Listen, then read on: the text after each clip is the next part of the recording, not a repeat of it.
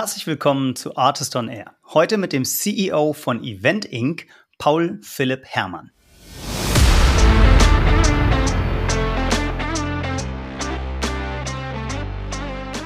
Okay, ähm, ich steige hier voll ein. Das Ganze hat äh, war sozusagen nicht ein ganz üblicher Hire und ich glaube, das war auch sehr, sehr wichtig, dass das funktionierte. Das heißt, zum einen hat Jana gefordert, dass ich signifikant äh, selber ins Risiko gehe, weil sie sagte, sie war selbst sehr im Risiko, ist sehr, selbst sehr ins Risiko gegangen, hat das auch von mir verlangt und sagte, du musst sehr signifikant hier investieren. Liebe B2B-Software-Freunde, rund um den Artist Summit im Oktober findet ja auch die Berlin SaaS Week statt. Da bieten über ein Dutzend SaaS-Companies, VCs, Private Equities, Dienstleister und Partner von uns relevante Events für Menschen an, die sich mit B2B SaaS beschäftigen. Und alle diese Firmen brauchen ja Locations, in denen sie das machen. Dass die Planung von Events aber recht altbacken ist und viel mit manueller Arbeit verbunden ist, hat auch mein heutiger Gast vor einigen Jahren erkannt. Deshalb ist er auch als CEO bei Event Inc. eingestiegen und hat da auch ganz ordentlich selber investiert in dem Zuge. Und im Podcast haben wir jetzt darüber gesprochen, wie er eigentlich den Softwareanteil im Geschäftsmodell gesteigert hat, wie Event Inc. organisch, aber vor allem auch durch MA wächst und wie man Top-Management sinnvoll incentiviert. Das hat Paul am eigenen Leib erfahren und kann da ganz gut was zu sagen. Mehr dazu gibt es hier in der nächsten Stunde auf die Ohren. Und mehr Infos zur Berlin SaaS Week gibt es auf berlinsaasweek.com. Für die Berlin SaaS Week braucht ihr übrigens kein Ticket für den Artist Summit. Die sind mittlerweile eh fast weg. Aber ihr könnt euch direkt zeitnah für die Side-Events über diese Website bewerben. Jetzt aber direkt rein ins Gespräch mit Paul Philipp Herrmann und mit mir, Janis Bandorski.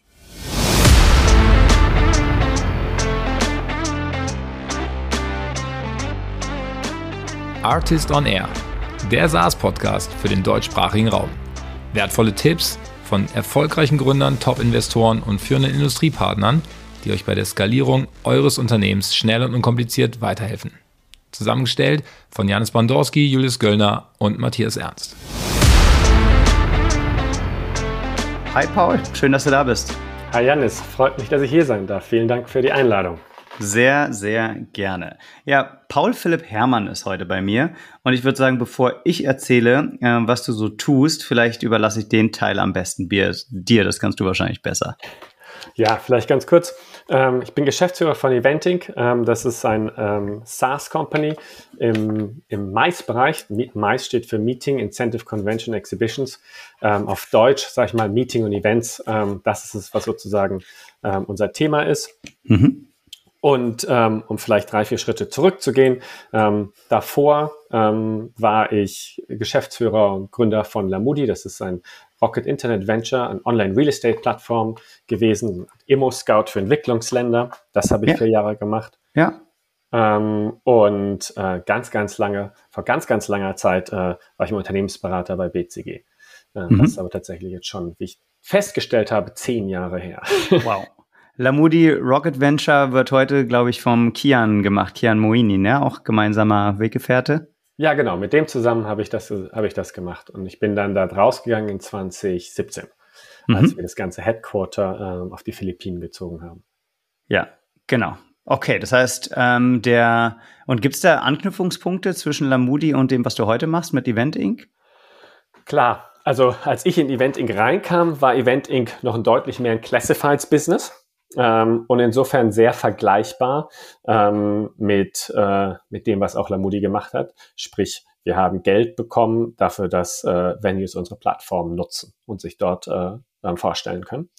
Ähm, insofern, das war so ein bisschen das Background, das heißt auch sehr ähnliche Skills. Ich sage immer so scherzhaft, das war ja sogar wieder Real Estate, nur diesmal eben nicht was zum Kaufen oder Mieten, ähm, sondern eher für so Tagesmieten. Ähm, aber insofern war es durchaus vergleichbar.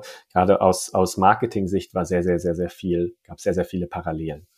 Ja, das heißt, ihr habt als Marktplatz oder als Classifieds Business angefangen. Ähm, davon ist heute aber gar nicht mehr so viel übrig. Ähm, denn du hast gesagt, ihr habt jetzt eigentlich eher ein B2B SaaS-Modell.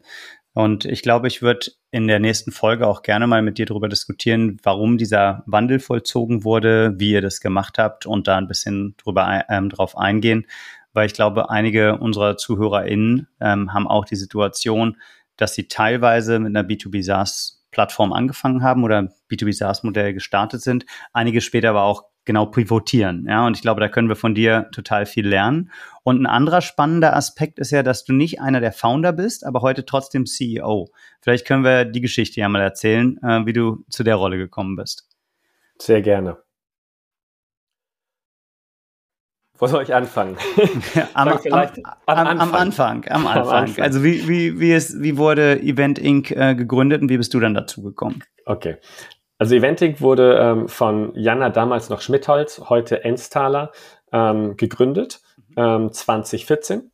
Ähm, und ich kam tatsächlich ähm, das darf man gar nicht sagen, wenn, wenn man mit Headhuntern spricht oder ähnlichen. Ich kam äh, zu ihm über eine Facebook-Message. Das ist heute ja auch ein Netzwerk, was nicht mehr ganz so wichtig ist. Da schrieb mir Jana, hey Paul, ähm, ich suche ähm, irgendwie einen, einen ähm, CEO, Co-CEO für Event Inc., äh, wollen wir uns mal treffen. Und ähm, ich dachte so, naja gut, ähm, habe gerade als Freelancer unter anderem ähm, KKA unterstützt bei, bei äh, allen möglichen Themen und hatte aber auch noch ein bisschen Kapazität und meinte, du, ähm, Hamburg passt nicht für mich, ähm, aber ich kann, wir können uns trotzdem gerne mal treffen und ähm, dann ähm, ähm, haben wir uns zum Frühstück getroffen und haben ein bisschen gequatscht. Ähm, und dann kamen wir so zu dem Punkt, ich sagte, naja gut, ich könnte ja als Berater mal anfangen und euch ein bisschen unterstützen und vielleicht kann ich euch auch bei der Suche für einen Co-CEO mit unterstützen.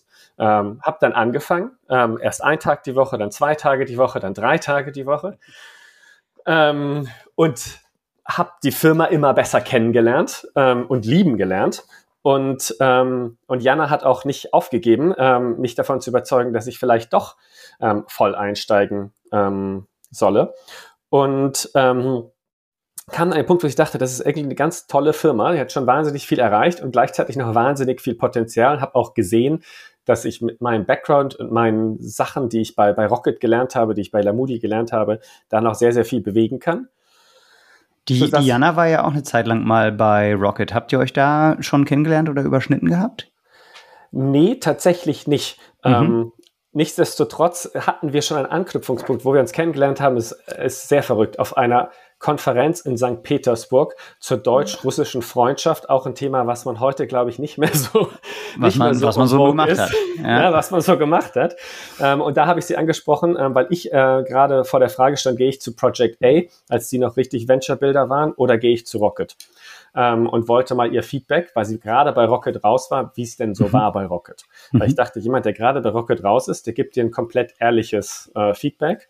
Ähm, während ich, wenn ich jetzt bei Rocket äh, um ein Intro zu einem Founder bitte, der mir sagt, wie es gerade läuft, dann kriege ich ja nur die sozusagen ans Telefon, bei denen alles ganz fantastisch läuft. Ihre ähm, Antwort das heißt, scheint okay gewesen zu sein. Du warst dann ja drei, vier Jahre da. Genau, die Antwort, die Antwort war vollkommen okay. Die war sehr ehrlich und äh, war aber trotzdem eine, wo ich gesagt habe, nee, das macht Sinn. Äh, da da äh, gehe ich gerne ähm, hin oder da bewerbe ich mich gerne. Ähm, und äh, genau, sie war sozusagen ein bisschen mitschuld daran, dass ich zu Rocket gegangen bin. Mhm. Sie konnte sich daran gar nicht mehr erinnern, ähm, als, äh, als sie dann auf mich zukam. Und das war aber unser einziger Kontakt tatsächlich. Ähm, okay. Und ähm, dann hatten wir das vielleicht, wie, wie kam sie dann überhaupt auf mich? Ähm, der Alexander Kuttlich, ähm, der, der ähm, damalige Chef von Rocket, ja. der hatte ihr gesagt, dass, äh, dass also der hatte mich mehr oder weniger vorgeschlagen und Ludwig Ensthaler, ihr heutiger Mann und damaliger noch Freund, ähm, der kannte mich auch. Das heißt sozusagen, ich kam dann indirekt über die beiden ähm, zu Jana und dann dann eben auch diese Nachricht. okay, ja, da, danke für den kleinen Exkurs. Alright, cool. Also vor fünf Jahren hast du dann da angefangen bei Event Inc. als Berater, ähm, dich reinzuwursteln und äh, Jana hat erst eins, dann zwei, dann drei Tage die Woche ähm, dir abgenommen. Und äh, irgendwann gab es dann wahrscheinlich ein Gespräch, ähm, wo einer von euch die Idee hatte, lass das doch fünf Tage die Woche machen. Oder genau. sieben. Das, genau, also sieben, genau, eher Richtung sieben als fünf.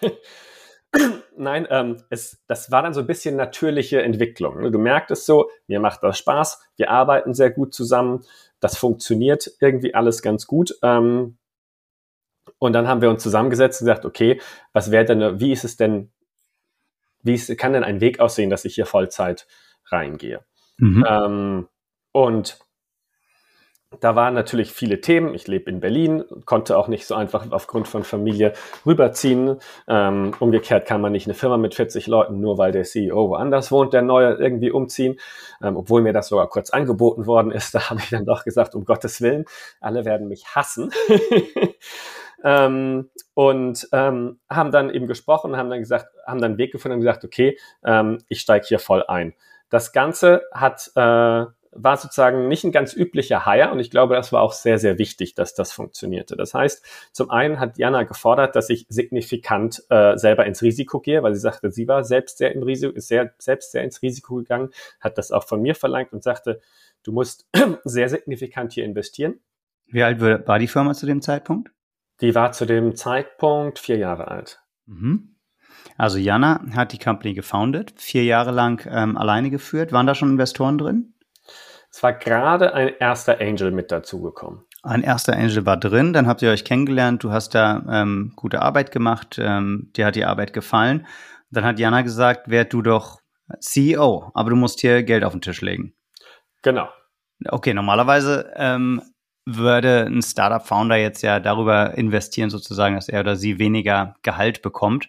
Aber Jana wollte tatsächlich, dass du aus deiner eigenen Tasche ähm, Firmenanteile kaufst. Richtig. Ja. Welche Und Größenordnung das, war das? Das war im sechsstelligen Bereich. Also ich musste mir da auch signifikant Geld für leihen. Okay, wow. Ja. Also ich sage immer so, wenn das Ding schief geht, dann zahle ich erstmal die nächsten acht Jahre das zurück. Dann habe ich erstmal Schulden, die ich acht Jahre lang abzahlen muss oder zehn, je nachdem. Mhm. Ähm, und niedriges Gehalt haben wir trotzdem gemacht. Also ähm, und, okay, also äh, ja, Jana scheint eine gute Verhandlerin zu sein, auf jeden ja, Fall. Ja, nein, äh, ja, ist sie gleichzeitig. Weiß ich über dich aber ja auch. Also wie sah der genau. Deal aus? Genau, ich habe natürlich dann auch signifikant Anteile dafür bekommen. Ja. Jetzt ähm, gekauft habe ich auf der normalen Bewertung, aber ähm, habe natürlich weitere Anteile ähm, dann ähm, gekauft mit einer negativen Liquidationspräferenz. Ich glaube, das wird jetzt sehr technisch, wenn wir da reingehen.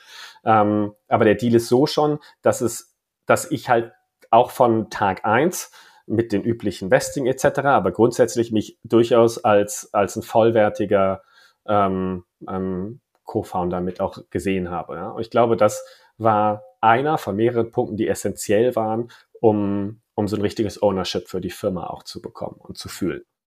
Also ich glaube, es ist nicht schlimm, wenn wir ein bisschen technisch werden, wenn es für dich okay mhm. ist, weil viele unserer ZuhörerInnen sind ja selber Founder, vielleicht auch in der Situation, dass mhm. sie mal einen CEO auswählen müssen oder sind Investoren, die die Konstellation sicherlich auch ähm, spannend finden. Ähm, ich kenne Liquidationspräferenz so, dass bei einer einfachen Liquidationspräferenz man erstmal das Geld als Investor zurückbekommt was man in eine Firma reingesteckt hat und bei einer anderthalbfachen dann eben das anderthalbfache und bei einer zweifachen und so weiter. Negativ kommt einem nicht so oft unter. Was ist denn das? Negativ klingt so schlecht, ist aber von der Idee eigentlich, finde ich, ein ganz, ganz faires System. Du sagst, ähm, du bekommst ähm, Firmenanteile, aber wenn die Firma für einen Preis von X verkauft wird, nehmen wir jetzt mal einfach halber 20 Millionen Euro, ja, mhm. dann kriegst du nichts weil sozusagen eine negative Liquidationspräferenz von 20 Millionen Euro auf deinen Anteil ist. Das heißt, wenn die Firma für 20 Millionen verkauft wird, bekommst du gar nichts. Ja. Ähm, wenn sie aber für 40 ähm, verkauft wird, bekommst du für dein, sagen wir mal, du hast 10 Prozent, ähm, bekommst du sozusagen 10 Prozent von den 20 ähm, Millionen zwischen 20 und 40. Mhm. Ja, normalerweise würdest ja. du vier bekommen, aber dann bekommst du eben nur zwei. Wenn sie für 100 bekommen wird, verkauft wird, normalerweise müsstest du ähm, 10 bekommen, aber die negative Liquidationspräferenz führt dazu, dass du nur in Anführungszeichen 8 bekommst. Also funktioniert es eigentlich so wie ein, wie ein Cliff oder wie ein Hurdle, könnte man sagen. Ja, genau, es ist das gleiche wie Hurdle Shares ja. ist ein anderes, anderes Wort, was man okay. einfach verwendet. Ja, mhm. gut, Und verstanden. das hat, hat natürlich den Vorteil, dass auch jemand, der später reinkommt, für das, was er leistet, ähm, komplett incentiviert ist, mhm. ohne sozusagen für das, was schon geleistet wurde, ähm, ähm, incentiviert zu sein. Klingt so, als wenn das dann sinnvoll wäre, wenn du keine ähm, Bewertungsrunde hast, die in der jüng jüngeren Vergangenheit liegt, sonst hättest du ja auch Shares zu der Bewertung kaufen können, ne? Achso, nein, das habe ich ja getan. Äh, das habe ja. ich durchaus auch getan. Aber du kannst sozusagen, wenn du darüber hinaus Shares noch gibst, dann machst du das vielleicht so, dass du sagst, okay, das ist ja. die Logik für das Weitere. Und die hast du dann im Rahmen von Investing oder so bekommen? Oder direkt? Ja, genau, ein klassisches Vesting. Ja, okay, gut. Das, ähm, das heißt, dann haben wir die Technikalien jetzt, glaube ich, ähm, halbwegs aus dem, aus dem, aus dem Weg, äh, aus dem Weg geräumt. Und ähm, dann bist du also in eine Firma als CEO reingekommen, die es schon vier Jahre gab, ähm, wo du so überzeugt von warst, äh, warst, dass du dich privat dafür verschuldet hast. Ähm, auch ein ordentliches Commitment. Wie ist es dann weitergegangen mit deiner Rolle? Wie hast du die Firma weiterentwickelt und auch in der Beziehung zwischen dir und Jana? Genau, ich glaube, was ähm, was viel wichtiger ist als das, was wir gerade besprochen haben, ist, wie kommt man rein und wie kommt man in diesem Fall mit der Gründerin, wie arbeiten wir zusammen vom ersten Tag. Und ich glaube, das ist auch tatsächlich etwas, was mir am Anfang, bevor ich da, ähm, da angefangen habe, wo ich die größten Bauchschmerzen mit gehabt hätte. Und ich dachte, oh, jetzt hat jemand eine Firma gegründet, vier Jahre aufgebaut, jetzt führen wir die zusammen. Wir haben die ja auch einfach geplant, weil die für längere Zeit zusammenzuführen. Das haben wir auch mehrere Jahre gemacht. Mhm. Ähm, und ähm, wie kriegst du es hin, dass, dass sich das richtig anfühlt in der täglichen Arbeit? Ähm, und da muss ich sagen, großes Kompliment an Jana. Das hat sie sehr, sehr gut gemacht, weil ich glaube, ähm, es ist nicht super einfach, jemanden Neues, der die Firma natürlich nicht schon vier Jahre kennt, ähm, so zu empowern und ihm so das Gefühl zu geben, du hast hier auch richtig mitzuentscheiden. Ähm, und ähm, auch das ans ganze Team zu kommunizieren. Und ähm, da hat sie zum einen sehr klar ins Team kommuniziert und gesagt, hör zu, das ist Paul. Ähm, und was Paul sagt, ähm, gilt genauso wie das, was ich sage, ähm, so dass das Team dann auch sehr schnell mich akzeptiert hat. Ähm, das ist auch ein ganz tolles Team gewesen, das muss man auch sagen und ist es noch, das sind ja immer noch viele von da, ähm, dass die einfach ähm, mich total mit offenen Armen aufgenommen haben und mich auch sehr, sehr schnell akzeptiert haben als, als äh, Mitgeschäftsführer. Ähm, aber gerade auch ähm, von dem, von sozusagen vom, vom Gründer zum, zum Hired CEO, dass diese, diese Übergabe, dass, dass ich dann eine Abteilung, wir haben so ein bisschen die Abteilung uns aufgeteilt. Ähm, dann war klar, dass Marketing beispielsweise ist Pauls Expertise. Da hat er sehr viel gemacht. Das macht er jetzt komplett. Ähm, und da wurde im Prinzip auch, wenn Jan und ich diskutiert haben, haben wir das unter vier Augen gemacht. Aber wir haben nicht mehr irgendwie vom Team gesagt, okay, nee, ich will das aber so und deswegen, weil ich hier die Gründerin bin und die meisten Anteile halte, wird das jetzt so gemacht, sondern wenn es diese Diskussion gab, haben wir die sozusagen zu zweit ähm, geführt ähm, und uns dann eigentlich immer geeinigt. Ja. Ja, ähm, wollte ich gerade fragen, und wie ist die dann ausgegangen? Wenn ihr jetzt unterschiedlicher Meinung ähm, wart, wie habt ihr Konflikte aufgelöst oder Meinungsverschiedenheiten? Meistens haben wir sie tatsächlich ähm, ähm, sozusagen ausdiskutiert bekommen. Ja. Ähm, und manchmal, wenn wir das nicht hinbekommen haben, dann war es tatsächlich so, dass wir gesagt haben, okay, deine Abteilung, your call und umgekehrt, deine Abteilung, your call. Ja. Ähm, wie das, wie man es auch, wie soll man es auch am Ende des Tages anders machen? Aber ähm, dass sie gesagt hat, deine Abteilung, your call, ähm, das muss man erstmal machen, wenn man die Firma vier Jahre lang sozusagen selber aufgebaut hat. Ähm, wenn man der festen Überzeugung ist, es ist die falsche Entscheidung. Ne? Dieses Disagree and Commit auch auf dem Level hinzubekommen, das ist, glaube ich, extrem wichtig bei so einer Übergabe. Ähm, und vielleicht für alle, die jemals über so etwas nachdenken oder in so eine Empfehlung, ähm, die ich abgeben würde, ist, hired nicht jemand äh, direkt, sondern versucht wirklich so eine, diese Freelance-Phase, die ich hatte, diese Beratungsphase, die war extrem wertvoll um festzustellen, ob das funktionieren kann oder nicht. Ähm, weil das ist so ein wichtiger Hire und wenn der schief geht, ähm, ist das so wahnsinnig teuer für alle, für alle Seiten, ähm, ja. dass es, glaube ich, sehr sinnig ist, da einfach mal fünf, sechs Monate auf, auf einem vertraglich einfacheren Verhältnis miteinander zu arbeiten und dann zu entscheiden, okay, das ist wirklich ein Match hier. Ja, du hast jetzt schon das Team erwähnt. Gab es jemanden im Team, der da auch in Frage gekommen wäre für die CEO-Position? Wie seid ihr damit umgegangen? Gab es da quasi dann nochmal ein, ähm, ein Bewerbungsverfahren oder gab es intern da auch Überlegungen, vielleicht ein Team aufzustellen aus jemandem, der schon da war und dich als neuen externen dazuzuholen, ergänzend? Du meinst sozusagen, ob in dem Team, was damals ähm, da war, jemand sozusagen die, die Rolle des Co-CEOs auch direkt hätte übernehmen können? Korrekt. Okay. Ich glaube ehrlicherweise, dass in dem damaligen Team, ähm, das war sehr sozusagen spezialisiert. Das heißt, wir waren jemand, der war sehr gut in Sales, jemand, der war gut im Produkt, jemand, der war gut in Technik ähm, und Marketing, aber es war niemand, der für sich jetzt gesagt hätte, ich, ich würde gern in diese Co-CEO-Rolle reingehen. Das heißt, die Frage hat sich ehrlicherweise damals gar nicht gestellt. Ja. Also ich glaube, und es hat auch jetzt, es gab jetzt niemanden, der gesagt hätte, oh nee, jetzt ist Paul da und eigentlich wollte ich doch diese Rolle haben oder sowas. Ganz, ganz im Gegenteil. Es war eher super, dass du da bist. Ähm, ja. Und das ist natürlich hilfreich. Ja. Jetzt hast du schon anklingen lassen eingangs, dass ähm, Event Inc. angefangen halt als Classifieds oder als Marktplatzmodell, heute aber eher eine B2B SaaS-Plattform ist. Wann kam dir der Switch im Geschäftsmodell? Also wir haben, ähm, Jana und ich haben 2018, Anfang bis Anfang Mitte 2019, ähm, uns sehr genau das Geschäftsmodell angeschaut, geguckt, wo wachsen wir, was sind sozusagen Möglichkeiten. Ähm, und es hat sich immer mehr herauskristallisiert, dass das ganze Thema B2B ähm, für uns als Unternehmen ein absolute, absolutes Fokusthema ist. Mhm. ist ähm, ich sage immer ein bisschen so scherzhaft, ähm, wenn du, wenn du, wenn es um die Organisation einer Weihnachtsfeier geht oder um die Organisation des Offsites oder die Organisation einer SaaS-Konferenz, ja, dann ist ja, das, das schon mal gemacht. Ja. ja ne? ähm, dann gibt es, dann gibt es da immer wahnsinnig viel zu tun. Und ein Thema ist natürlich Venues und Venue-Sourcen, ähm, Angebote verhandeln, Angebote einholen. Ähm, Im Zweifel bei großen Unternehmen auch nochmal ähm, Compliant Buying, das heißt äh, Zahlungsziele verhandeln ähm, und ähm, und so weiter. Und das ganze Thema ist für Unternehmen eine ganz schöne Herausforderung. Ähm, und da haben wir festgestellt, dass das ein Bereich ist, in dem es einfach kein, kein State-of-the-Art-Player gerade gibt. Da gibt es viele kleinere. Ähm, aber gerade wenn man noch das ganze Thema Event Locations dabei hat, da gab es eigentlich gar niemanden, der das wirklich angeboten hat.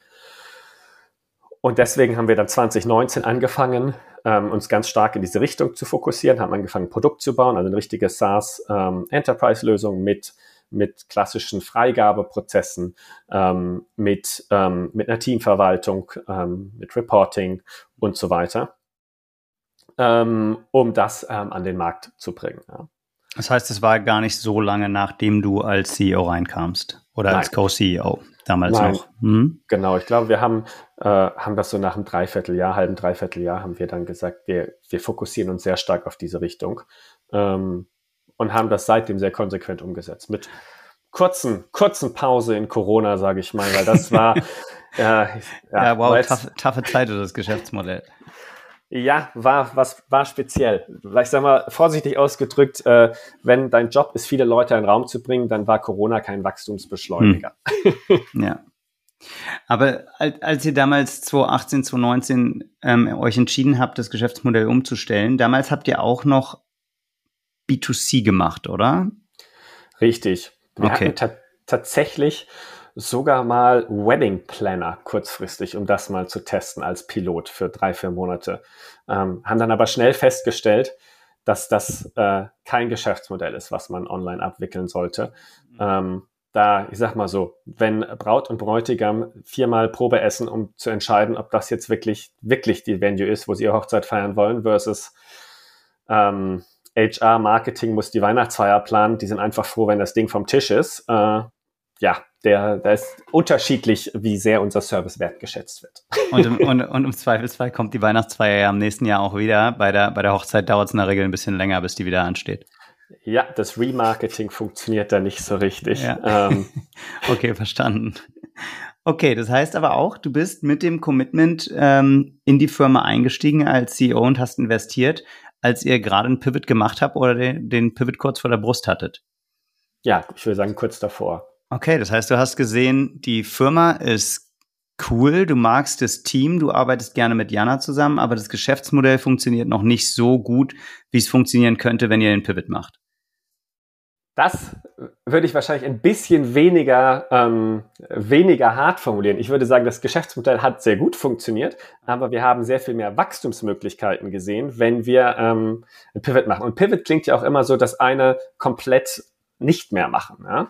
Ähm, bei uns ist eher so eine, der Pivot ist eine Form der organischen Weiterentwicklung des Geschäftsmodells. Ne? Du hast eine Plattform, du stellst fest, okay, eigentlich müssten wir hier nochmal Service draufschalten, ähm, damit das nochmal für, für eine andere Kundengruppe deutlich besser nutzbar wird.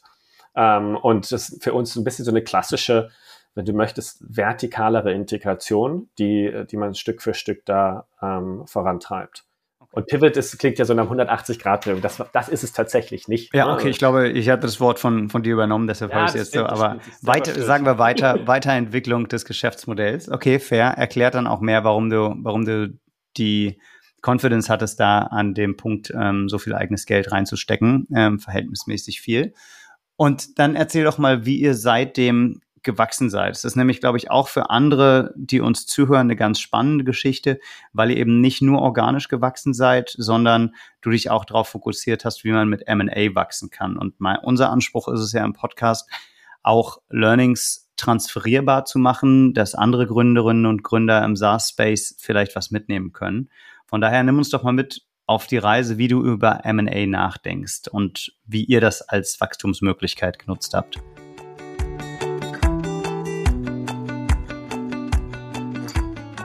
Bevor wir uns jetzt anhören, wie Event Inc. anorganisch durch M&A gewachsen ist, hier aber noch ein kurzer Hinweis für alle, die organisch wachsen wollen. Es geht natürlich um unseren Partner Highrise. Die helfen Sales-Teams wachsender SaaS-Firmen, zwei ihrer größten Herausforderungen zu meistern. Erstens, die richtigen Talente effizient zu finden und zweitens, bestehende Sales-Teams effektiv zu trainieren. Insbesondere jetzt wollen viele Unternehmen wachsen, indem sie ihre Vertriebsteams durch Trainings effizienter machen. Intern fehlt ihnen aber die nötige Bandbreite, um alle Seller selbst zu trainieren. Das Problem löst die Trainingsakademie von Highrise. Die hilft Unternehmen wie Emlin, HRS oder Develop dabei, ihre Vertriebsteams durch kontinuierliche und individuell zugeschnittene Trainingsprogramme besser zu machen. Dafür analysiert Highrise die Fähigkeiten der Sales-Mitarbeitenden und definiert dann individuelle Lernpfade. Und entlang dieser arbeiten Seller dann mit ihren eigenen Sales-Trainern im One-on-One-Coaching mit hohem Fokus auf das praktische Üben aller Vertriebsdisziplinen. Individuelle Zielerreichungen steigern dabei um 30 Prozent und das Pipeline-Volumen um 100 Prozent. So berichtet Highrise uns das. Wenn das spannend für euch ist, dann meldet euch direkt beim Mitgründer Dominik Blank auf LinkedIn, per E-Mail unter dominik mit c at highrise.com oder unter www.highrise.com.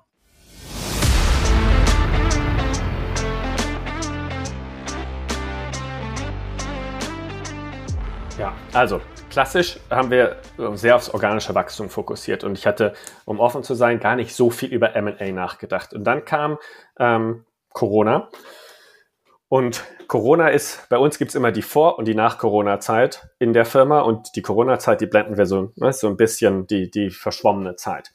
Ähm, und mit Corona war klar, organisch wachsen wir jetzt erstmal nicht. Ja, wir sind ja wirklich Einbrüche von 80, 90 Prozent gehabt. Ähm, und dann ging es erstmal darum, Firma zu retten. Ähm, wie kriegen wir es hin, dass wir die auf sichere Beine stellen, dass wir die da gut durch die Zeit bringen. Ähm, nachdem das dann relativ, äh, relativ sicher erledigt war, ähm, habe ich angefangen zu sagen, okay, eigentlich kann man auch mal gucken, ob man nicht über M&A wachsen kann. Haben mir ein bisschen Gedanken gemacht. Ähm, was sind Gründe, wann macht es Sinn, über M&A zu wachsen, wann macht es keinen Sinn, über M&A zu wachsen? Ähm, und habe angefangen, den Markt zu sondieren. Und vielleicht zum ersten, warum, wann sollte man über M&A nachdenken? Aus meiner Sicht gibt es da, gibt es da mal so drei, vier Punkte. Ähm, entweder man möchte möglichst schnell Marktanteile ähm, zusammenbekommen. Das ist die klassische, äh, ne, gerade im Winner takes it all, Winner takes most Market, klassisches Fall von ich einem Deliver Here und Takeaway Gruppe, die versucht haben, de facto Oligopole zu schaffen, indem sich die Märkte so ein bisschen aufgeteilt haben. Das ist natürlich extrem sinnig. Man spart sich Marketingkosten, man spart sich Voucher, die man irgendwie die ganze Zeit raushaut und man hat natürlich am Ende auch Operational Synergies, weil du einfach ähm, nicht, nicht äh, den halben Markt ähm, ähm, betreust, sondern plötzlich dir der ganze Markt deiner ist. Ähnlich auch bei Gorillas und Flink und, und Getir. Ne? Das, das kannst ein Lager viel besser auslasten, ähm, wenn du keine Konkurrenz äh, in deiner lokalen Ecke hast. Das ist für uns ähm, als Firma jetzt nicht super relevant gewesen. Es ist kein Winner-Takes-it-all-Markt, ähm, ist wahrscheinlich nicht mein Winner-Takes-most-Markt. Das Zweite, was aber für uns durchaus relevant war als Kriterium, ist eine kritische Größe schneller zu erreichen. Ähm, es, wir glauben einfach, dass man eine kritische Größe erreichen muss, die hilft einem zum einen mehr in Technik investieren zu können, weil sozusagen die Technikkosten, die, die Overhead-Kosten sich auf äh, mehr Umsatz verteilen. Das heißt, der Tech-Teil ähm, ist kleiner, das klassische Economies of Scale-Thema. Ähm, das zweite Thema, wo ich glaube, dass es für uns sehr viel Sinn macht, ist meiner geografischen Expansion. Ähm, du hast eben in Europa zwar viele Sachen, die ähnlich sind, aber eben dann doch lokale Besonderheiten. Und da hilft es häufig, ein, ähm, ein lokales Team zu haben, was den Markt wirklich schon versteht und auch schon ähm, hingekommen ist. Mhm. Wie, viele, wie viele Entwickler seid ihr im Team oder wie groß ist der Share an Techies im Team? Wir haben einen, Share von äh, knapp 20 Prozent. Okay, mhm. okay, die Kosten verteilen sich dann besser, das verstehe ich. Und in, zum Thema Internationalisierung, in welchen Ländern wart ihr vor Corona tätig? Deutschland, Österreich, Schweiz, so als klassischer Dachmarkt und ähm, hatten gerade mit Holland und UK angefangen. Okay, dann kam Corona. Und wo seid ihr jetzt unterwegs?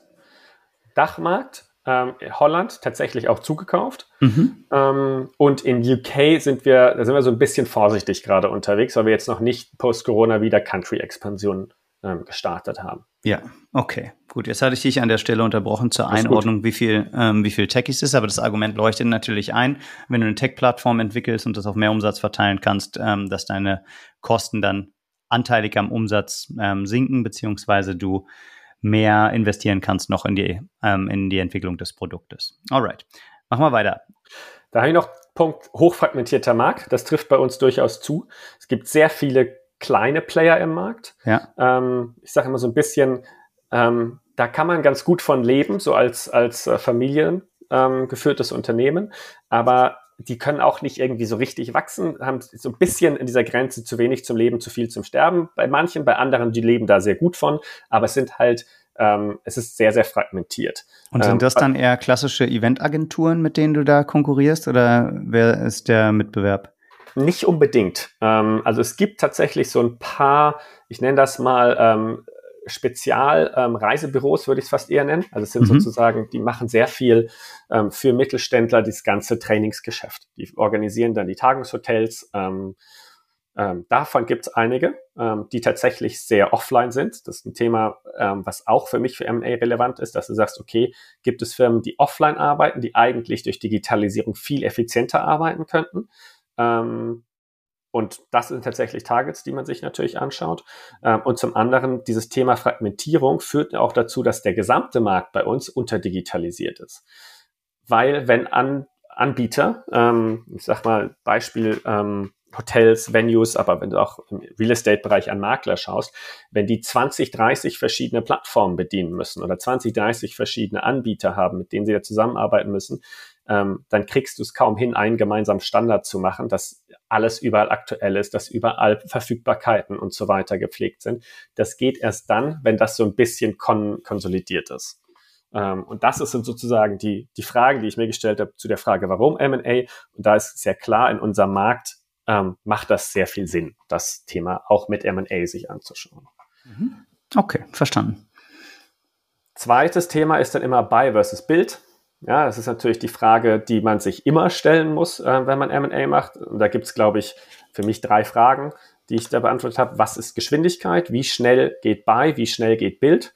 Ähm, und da ist es häufig so, dass du gerade bei langlaufenden Verträgen und in, in unserem Bereich gibt es sehr viele, so für vier, fünf Jahre ausgeschriebene Verträge, ähm, da bist du im Zweifel bei Buy etwas schneller. Ja? ja. Das macht eben auch Sinn. Ähm, Kapitaleffizienz, wie teuer ist M&A versus Build? Gut, das glaube ich, brauche ich nicht viel zu sagen. Das ist etwas, das kann man ähm, den, den Buy-Part weiß man genau, weil da muss man ja sich auf ein Termsheet einigen. Den Build-Part muss man schätzen, ähm, beziehungsweise ähm, hat man vielleicht auch Erfahrungswerte und dann kann man da eine Entscheidung treffen. Und der letzte Punkt ist bei Buy versus Build, welche Synergien kann ich heben? Ähm, und da sehen wir bei Topline, wir haben jetzt, jetzt schon drei Firmen insgesamt gekauft ähm, in den letzten zwei Jahren. Ähm, Gibt es Cross-Sell- und Upsell-Potenziale und zwar sowohl von Technik, die wir vielleicht eingekauft haben, an unsere Kunden, als auch umgekehrt unsere Technik ähm, an Kunden, die wir vielleicht beim Target schon mit drin haben. Wenn es da eine Option gibt, dann ist das sehr hilfreich. Das haben wir tatsächlich auch gesehen und es hat auch gut funktioniert. Mhm. Ähm, und natürlich auf Bottomline, das ist ein bisschen das ähnliche Thema wie gerade. Ähm, wenn du es schaffst, ähm, wenn du es schaffst, deine, äh, deine Buchhaltung, dein HR ähm, und dein Tech vor allem ähm, über mehr Kunden zu skalieren, ähm, dann hast du da natürlich Synergieeffekte.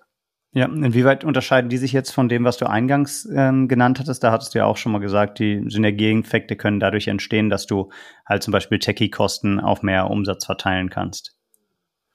Oder habe also ich es falsch auf, Nee, nee, das ist vollkommen richtig. Ich habe vorhin mich vor allem auf das Thema technologische Plattform ah, ja. fokussiert, dass du sagst, okay, ähm, auf einer SaaS-Plattform, ob ich da 100 oder 1000 Kunden drauf habe, macht am Ende irrelevante Unterschied in den Kosten. Es geht ein bisschen um Serverkosten, die dann höher werden. Mhm. Und, ähm, während ich jetzt bei Buchhaltung und HR, da hast du nicht so diese 1 zu 1 Thematik. Ne? Natürlich kann äh, Lohnbuchhaltung auch nochmal 10 Leute mehr abwickeln, aber 150 Leute mehr, dann funktioniert natürlich nicht. Klar, das ist verstanden. So und du sagst, ihr habt jetzt dreimal zugeschlagen mit Event ja. Inc. auf dem, auf dem M&A-Markt. Wie viele Targets habt ihr euch angeschaut? Waren es tatsächlich in Anführungszeichen nur die drei? Oder ähm, seid ihr auch aus Prozessen wieder rausgegangen, wo ihr gemerkt habt, das passt dann doch nicht? Du, ähm, nee, wir sind bei, ich glaube, bei über 30 Targets, mit denen ich inzwischen gesprochen habe und ehrlicherweise auch noch spreche. Ähm, das bringt mich so ein bisschen zu den Challenges, weil ähm, das eine ist ja, dass ich sage, es macht Sinn, diesen Markt zu konsolidieren über M&A, aber das müssen die Verkäufer ja auch noch so sehen. Es hilft ja nicht, wenn, ne, das ist ja so, ist ein zweiseitiger Prozess. Den kann man ja nicht ganz alleine entscheiden. Ähm, und da merke ich schon, das ist ein Prozess, da hast du ganz unterschiedliche Herausforderungen in diesen Gesprächen.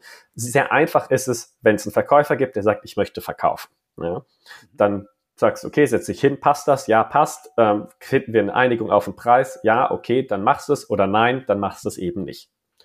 Ähm, das sind die einfachsten Themen. Tatsächlich, was ich aber auch sehr viel jetzt gesehen habe, dass es häufig solche Fälle gibt, wir könnten verkaufen, aber nur zum gewissen Preis oder ich habe noch gar nie so richtig drüber nachgedacht. Es macht schon Sinn, weil das Thema Nachfolge steht bei mir im Raum, gerade wenn jemand das schon länger geführt hat. Ja aber ich will vielleicht noch drei, vier Jahre und da hast plötzlich ganz viele Faktoren, die da reinspielen. Und wenn ich das mir so anschaue, du hast bei, ähm, kannst ein bisschen unterscheiden zwischen den klassischen VC-finanzierten, Finanzinvestoren getriebenen Unternehmen und den, den, ich sag mal, bootstrappten Familienunternehmen, die das einfach selbst aufgebaut haben über 20, 30 Jahre.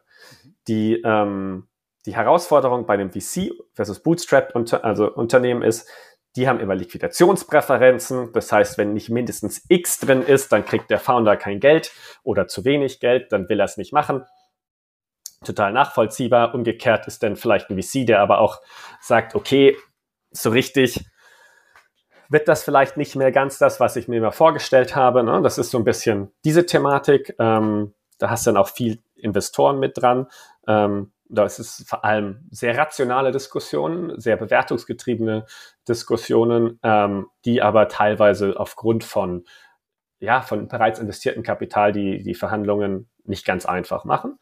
Ähm, dann hast du ähm, diese Familienunternehmen, da hast du sehr viel mehr emotionale Komponente, die, glaube ich, auch sehr, sehr wichtig ist. Ja? Die Leute möchten ihre Firma in gute Hände geben. Ähm, und nur wenn sie da ein wirklich sehr, sehr gutes Gefühl haben, sind sie überhaupt bereit ähm, zu sagen, wir gehen hier zusammen, wir verkaufen oder wir machen auch einen Merger. Ähm, das ist so das erste große Thema. Ähm, und da ist es, da ist es, Vertrauensbildung ist da eine sehr, sehr wichtige Sache. Da muss man, ähm, da muss man sich kennenlernen und muss auch sagen, wenn es jetzt persönlich nicht passt, dann passt es nicht. Ne? Dann kann man das auch nicht erzwingen.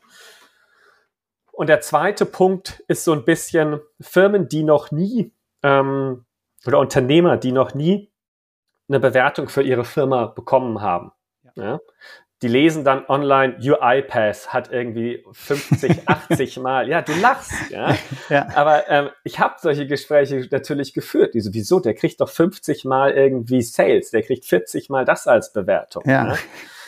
Und dann bin ich der, der Böse in Anführungszeichen, der da steht und sagt so, ja, das ist schon richtig, dass die das bekommen, aber die wachsen wahrscheinlich 700 Prozent und es ist ein reines SaaS-Business und es ist dies und das und jenes.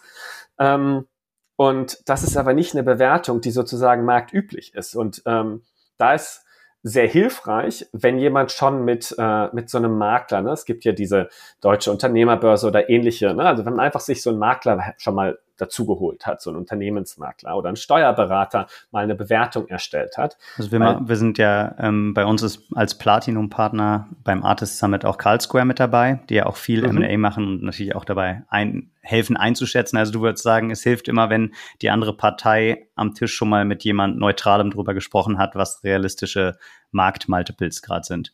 Ja, also ja. mir würde das sehr helfen. Ja? Nein, alright, ich glaube, es hilft.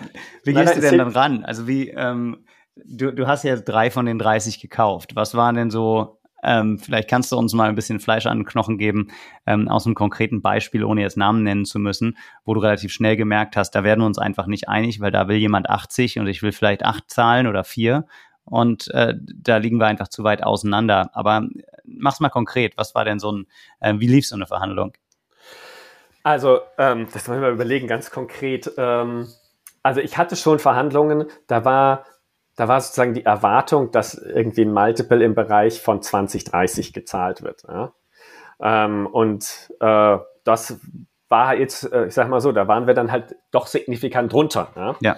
Ähm, und, ähm, und tatsächlich, ne, also mir wurden auch schon Sachen ähm, ähm, gezeigt, so guck mal, auf welchen Bewertung dieses Startup gerade geraced hat. Die machen nur so viel Umsatz und machen aber noch so viel Verlust und wir sind ja profitabel. Und dann haben wir uns darüber unterhalten, dass es richtig ist, aber das ist halt auch Wachstum, es ist drei Prozent und Marge ist irgendwie zehn Prozent. Ähm, da ist auch keine Fantasie und du musst sehr viel erklären, dass es halt auch da um Fantasie geht und haben das ganze Thema dann auch einfach geparkt. Ja. Ähm, und was sind und realistische Marktmultiples in dem Segment, wo ihr unterwegs seid? Muss man, muss man sehr drauf schauen, ähm, was, was für eine Company das einzeln ist. Also ich würde mich sehr schwer tun, da jetzt zu sagen, das ist der Marktmultiple in diesem Bereich. Warum? Weil wie techlastig ist die Firma, die wir uns gerade anschauen. Ja. Ein Reisebüro ähm, ist anders als eine SaaS-Plattform. Ja, richtig. Das genau, so. Ähm, und das, das sind so die Sachen, über die wir da ähm, aber sehr, sehr viel äh, diskutieren. Ähm, und ähm, dann ist es natürlich häufig auch so, dass man, wenn man jetzt sagt, ich, das ist meine Firma, ähm, diese, diese Entscheidung zu treffen, ähm, ich möchte die jetzt wirklich verkaufen oder ich möchte einen großen Teil davon verkaufen. Das ist auch etwas, wo man sagt, okay, man kann viel über Earnouts lösen, dass man sagt, ihr wartet die Zukunft besser, dann machen wir doch noch zwei, drei Jahre gemeinsam weiter und wenn es sich so gut, super gut entwickelt, gibt's hinterher nochmal ähm, signifikant, äh, signifikante zusätzliche Earnout-Rate. Ähm, oder aber auch, dass man sagt, okay, ich sehe schon, und das ist tatsächlich etwas, das sehen auch viele, ist technisch herausfordernd, aber nicht unmöglich, sagt, okay, dann lass uns doch zusammengehen. Ein Großteil wird ver verkauft, ein Teil ähm, behältst du aber auch am großen Ganzen oder wie das klassische PE-Fonds machen, reinvestierst du oben wieder rein in die, in die Holding ähm, so dass du dann in Anführungszeichen von etwaigen weiteren Wachstum ähm, auch noch profitierst, selbst wenn du vielleicht irgendwann gar nicht mehr dabei bist. Da wendest du dann quasi sehr, sehr das gleiche, da wendest du dann quasi, quasi wieder das gleiche Playbook an, was ähm, Jana und du gefunden haben, dass sie dich als CEO reingeholt hat, ähm, du investiert hast oder der CEO von dem Akquisitionstage dann auch wieder reinvestiert vor die Gesellschafter. Mit dem, mit dem kleinen Unterschied, dass ich denen das Geld vorher gebe, was sie dann investieren. Ja. Ne? So, ähm, ja. Das, das macht es ein bisschen leichter, dass du sagst, hör zu, du verkaufst jetzt deine Firma ähm, und 20 Prozent deines Verkaufserlöses reinvestierst du wieder in die Gruppe. Ähm, und ich sag mal, äh, so scherzhaft, kann durchaus den Vorteil haben, dass du sagst, okay, ich krieg erstmal Geld für meine Firma und einen Teil davon reinvestiere ich und ich muss aber hier jetzt noch ein Jahr weiterarbeiten, dann bin ich raus und dann muss Paul für mich rennen. Ja? Ähm, so, dann bin ich halt der, der sozusagen ähm, die Arbeit macht ähm, und sie sitzen da und können einfach davon profitieren. Das ist ja, natürlich für einige durchaus attraktiv, gerade wenn es um das Thema Nachfolge geht oder wenn man sagt, ich bin eigentlich durch mit dem Thema, ich möchte jetzt irgendwie in, in einen anderen Bereich reinwechseln. Ja, das heißt, du hast dir da auch so ein paar Mechanismen aus dem Private Equity Playbook abgeschaut, die du für eure Akquisition nutzt. Ihr, hast du das dann alles selber geplant oder hast du dir dafür einen M&A-Berater geholt? Bis heute tatsächlich alles selbst.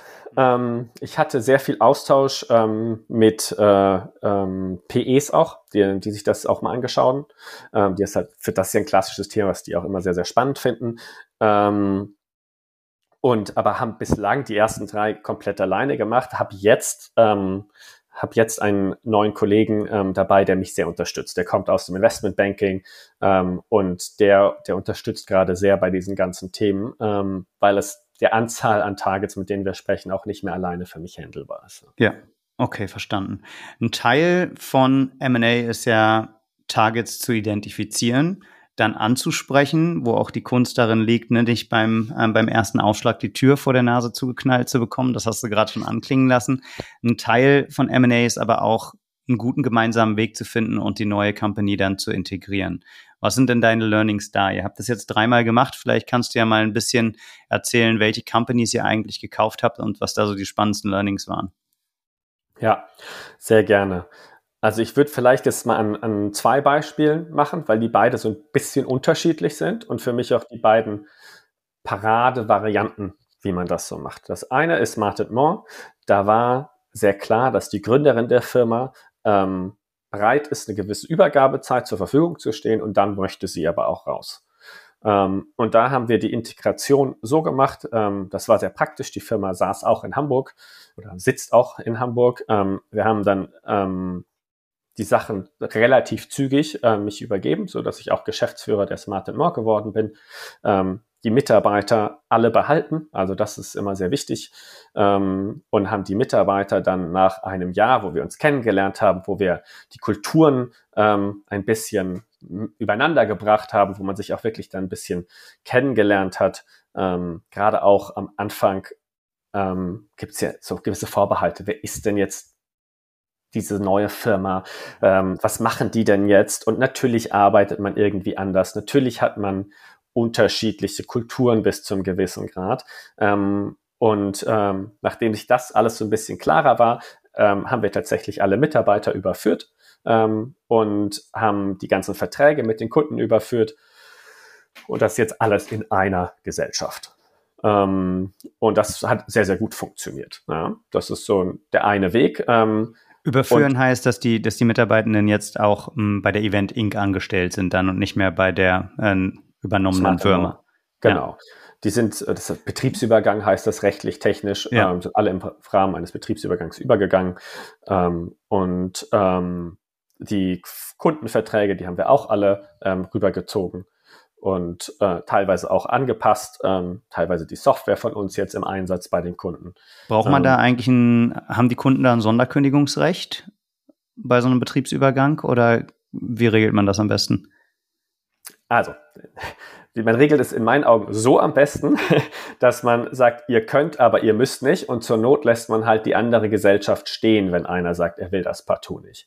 Die ehrliche Antwort ist, es hat keinen auch nur irgendwie ähm, eine Sekunde lang interessiert. Wichtig ist, die Mitarbeiter, die mich betreut haben, betreuen die mich gegebenenfalls zukünftig, kann ich weiterhin alles machen, was ich bislang gemacht habe. Ähm, das sind die Fragen, die gekommen sind. Nachdem wir da überall einen Haken dran machen konnten, war jeder Kunde happy, einfach zu wechseln. Und es war tatsächlich selbst bei den größten Konzernen eine sehr, sehr zügige Angelegenheit. Da ging es eher um Tage, denn um Wochen, geschweige denn Monate. Ah, super. Okay. Was so, wenn ich den normalen Sales Cycle, der gerne mal auch ein knappes Jahr dauert, äh, war ich positiv überrascht, wie schnell das geht. ja, also äh, man kann dann doch auf einmal ein neues Kreditorenkonto anlegen im SAP, auch bei einer, auch bei einem DAX-Unternehmen, ja? Genau. Und man hat einfach so einen Einseiter, wir treten in die Verpflichtung des vorherigen Vertrages ein und das Thema war vom Tisch. Okay, alright, nice. Was macht äh, Smart More inhaltlich? Ähm, ist äh, sehr ähnlich wie das, was wir machen. Also ähm, Enterprise-Geschäft, Großkunden, für die wir ähm, das ganze Thema ähm, Meeting und Events betreuen. Also sehr viel Tagungen organisieren, sehr viel Schulungen organisieren, aber auch äh, Produktvorstellungen, beispielsweise von neuen Kraftfahrzeugen. Ähm, Kraftfahrzeuge, Autos, ja. Autos. Auto Autos. auf den Markt ja, kommt, ja, ja, ähm, Produktvorstellung. Vertriebs, äh, Vertriebsunterstützung, das heißt Vertriebler, die sozusagen ihre Kunden dann in verschiedene Hotels einladen, für verschiedene Seminare, mhm. um ihnen neue Produkte ja. vorzustellen.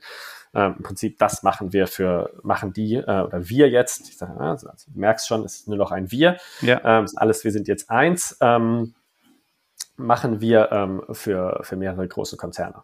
Alright, okay, verstanden. Dann äh, gutes Beispiel. Dann hast du gesagt, hast du noch ein ähm, Tierchen, was ein bisschen anders ist. Genau, Alum ähm, ist ein bisschen anders. Ähm, Alum ähm, ist, äh, ist Peter, der Geschäftsführer von Alum, verstehen uns sehr, sehr gut und er hat gesagt, er möchte auf jeden Fall gerne dabei bleiben und das ist ein super Match. Haben uns äh, ähnlich äh, gut kennengelernt, ähm, über die Zeit viel Zeit miteinander verbracht und ähm, Peter ist bei uns in Vertrieb, also in den Firmenkundenvertrieb. Ähm, das ist, was er gesagt hat, er würde er wahnsinnig gerne machen, er würde sich gerne darauf fokussieren.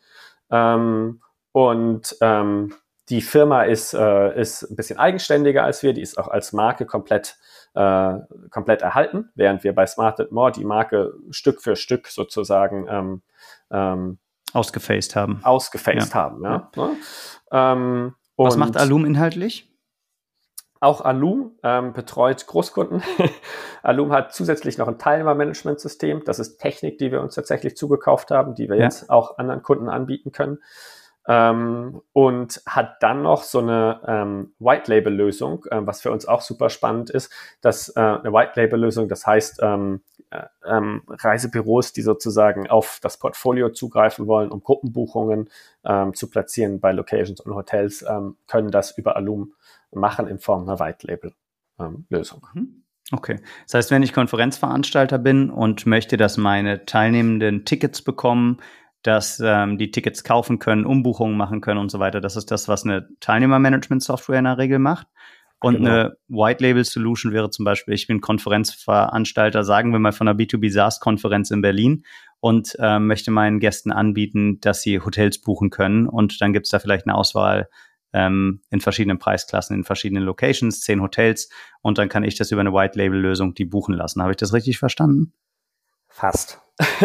also das, der, ähm, der erste Teil zum Teilnehmermanagement ist genau richtig verstanden. Ja. Das ist genau das, was es ist. Ähm, der zweite Teil, auch da geht es ähm, vor allem darum, ich möchte eine Tagung organisieren ja? Mhm. Ähm, und brauche ein Hotel mit 20 Zimmern, drei Tagungsräumen, zwei Breakout-Räumen ähm, und ich möchte das buchen und nicht jetzt einfach, ich brauche ein Zimmer für eine Nacht. Okay, ja. ja also das, da, wir sind jetzt nicht in, in der Konkurrenz zu einem Booking.com oder, oder einem ähm, Travel Perk ja. ähm, oder Navan, sondern wir sind im, äh, in diesem Bereich Meeting und Events ganz klar. Okay. Ja, okay, gut, verstanden. Und der, ähm, der GF da, der Peter ist auch noch an Bord und ihr teilt euch die Bereiche so ein bisschen auf. Ja, genau. Peter ist an Bord. Peter ähm, hat sich voll auf das Thema ähm, ähm, Vertriebs-, also Firmenkundenvertrieb äh, fokussiert und ich sage das immer so voll darauf fokussiert und führt weiterhin Alum. Ja? ja. Ähm, und äh, da sind wir natürlich dabei, dass wir den Austausch immer weiterbringen wollen, dass wir immer enger zusammenarbeiten wollen. Die Mitarbeiter haben sich auch alle schon natürlich kennengelernt. Wir machen äh, gemeinsame Weihnachtsfeiern und Sommerfeste. Und wir betreuen zunehmend auch Kunden gemeinsam aus beiden Unternehmen heraus, ähm, hatten eben auch Kunden, die sowohl bei ihm als auch bei uns Kunden waren für unterschiedliche Aspekte und führen das so ein Stück für Stück zusammen. Aber ähm, das läuft auch noch sehr, sehr eigenständig. Und habt ihr die Leute alle in einem Büro jetzt zusammengeführt oder betreibt ihr unterschiedliche Büros? Nein, wir haben unterschiedliche Büros. Wir haben sehr viel am Hamburger Standort zusammengeführt, ähm, haben aber weiterhin das Büro in Schesel, wo Alum sitzt, als auch ähm, noch eine Firma in äh, Rotterdam, die wir zugekauft haben und die sitzen in Rotterdam. Okay. Und was können wir für die Zukunft erwarten im Bereich ähm, M&A? Werdet ihr da weiter aktiv bleiben? Also seid ihr, seid ihr ganz happy mit der Strategie, wie das so läuft? Ja, ähm, also again, M&A it takes two to tango, ja. Ähm, das, die braucht immer jemanden, der bereit ist zu verkaufen. Aber ähm, aus unserer Sicht macht das sehr viel Sinn, organisch-anorganische Wachstumsstrategie in diesem Markt zu, zu fahren. Ähm, und wir führen diese, wir führen diese Strategie fort. Ich hoffe sehr, dass wir da auch bald wieder ähm, weitere News haben für euch, ähm, weil wir ganz fest daran glauben. Und das ist ja auch das, äh, dass man eine gewisse kritische Größe erreichen muss, ähm, um dann noch einfach technisch noch sehr viel mehr anbieten zu können und diesen gesamten Markt digital aufs nächste Level hochzuheben. Ja. Welche das Größe ist, musst du haben, wenn du sagst, kritische Größe ist erforderlich? Ich glaube, du musst ein ähm, General Booking Volume haben nördlich der 200 Millionen Euro. Und wie, wie weit seid ihr schon gekommen auf der Reise? Ja, ähm, noch äh, knapp die Hälfte, würde ich sagen. Fe fehlt oder habt ihr schon? Fehlt.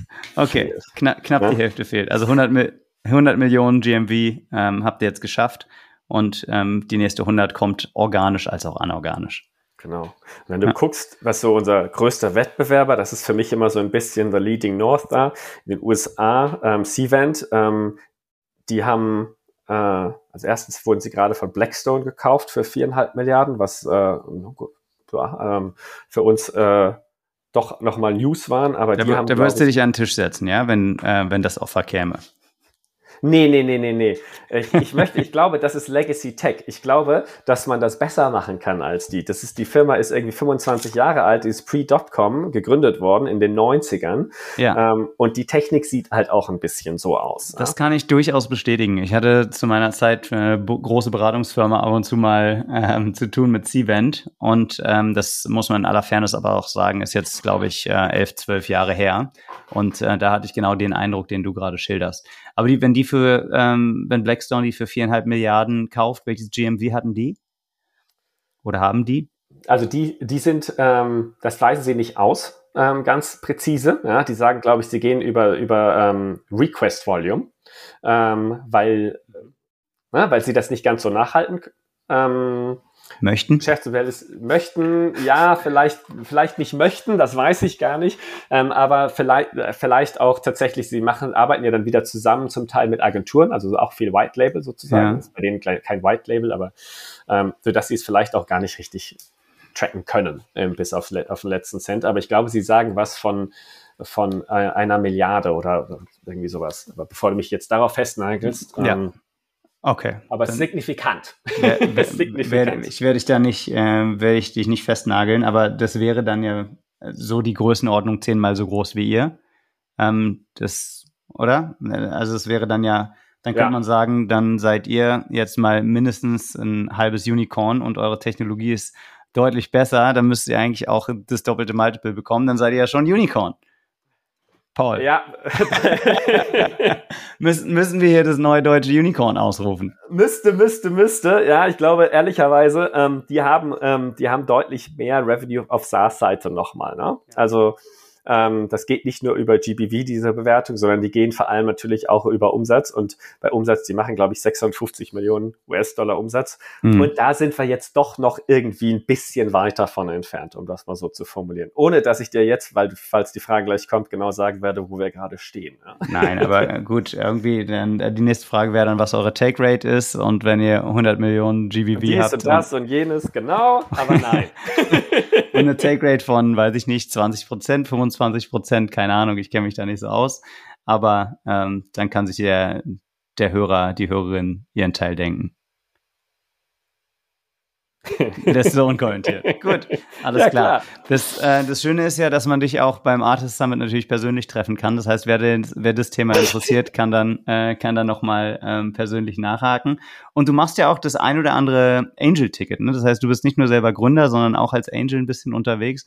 Das heißt, ähm, ich weiß gar nicht, ob wir dir ein Investor-Badge umhängen oder ein Founder-Badge. Nein, ist natürlich Spaß. Du bist natürlich als Founder auf dem, auf dem Artist Summit, um da mit anderen Foundern zu lernen. Aber trotzdem finde ich es ähm, ja auch ganz schön zu sehen, wie sich das Ökosystem weiterentwickelt und ähm, Founder, die einen gewissen Erfolg haben, dann mit ihren Ventures auch selber wieder im Ökosystem investieren. Und du bist eben auch einer davon. Finde ich sehr sympathisch. Danke. Ja. Cool. In diesem Sinne, ähm, Paul, ich glaube, abschließend bleibt mir dann noch zu fragen, welche Restaurantempfehlung du geben kannst. Du, du hast vorhin schon anklingen lassen, du bist nicht nach Hamburg gezogen, sondern lebst in Berlin, aber du, du darfst dir gerne eine der zwei Städte aussuchen. Wo sollen unsere HörerInnen denn unbedingt mal zum Frühstück, Lunch oder Dinner, ganz egal, hingehen? Ich habe ich deinen Podcast mehrfach gehört und habe jedes Mal gedacht, du musst dir unbedingt eine Restaurantempfehlung vorher überlegen. Und jetzt habe ich ja so viele Notizen gemacht, nur die Restaurantempfehlung habe ich auf den Tisch fallen lassen. Ähm, ich glaube, ähm, was ich wirklich sehr gerne mag, ähm, aufgrund der Lage, weil es auch nah ist, ähm, wo ich wohne, mein schöner Spaziergang dahin ist, ist die, die Hafenküche. Ähm, die in Rummelsburg, das ist, äh, das ist so deutsche Küche, sehr guter Weinauswahl. Ähm, es gibt ein tolles Schnitzel ähm, und auch einfach der Blick ist schön. Man hat, wenn man vom Ostkreuz kommt, ähm, einen ganz schönen Spaziergang dahin, irgendwie 20 Minuten. Ähm, Und, und, wer Lust hat, kann sich nebenan noch ein Boot ausleihen oder klettern gehen. Ähm, ja, genau. Ja, wer Lust hat, kann nebenan noch klettern gehen und ein Boot ausleihen. Ich sehe schon, du kennst dich aus. Aber du wohnst ja auch um die Ecke, ne? Genau. Aber Hafenküche nehmen wir dann gerne in unsere Empfehlungen. Dann bleibt mir nur Danke für den Restauranttipp und danke für das angenehme Gespräch zu sagen. Vielen Dank, Jan. Es hat mir sehr viel Spaß gemacht. Ciao, ciao. Ciao.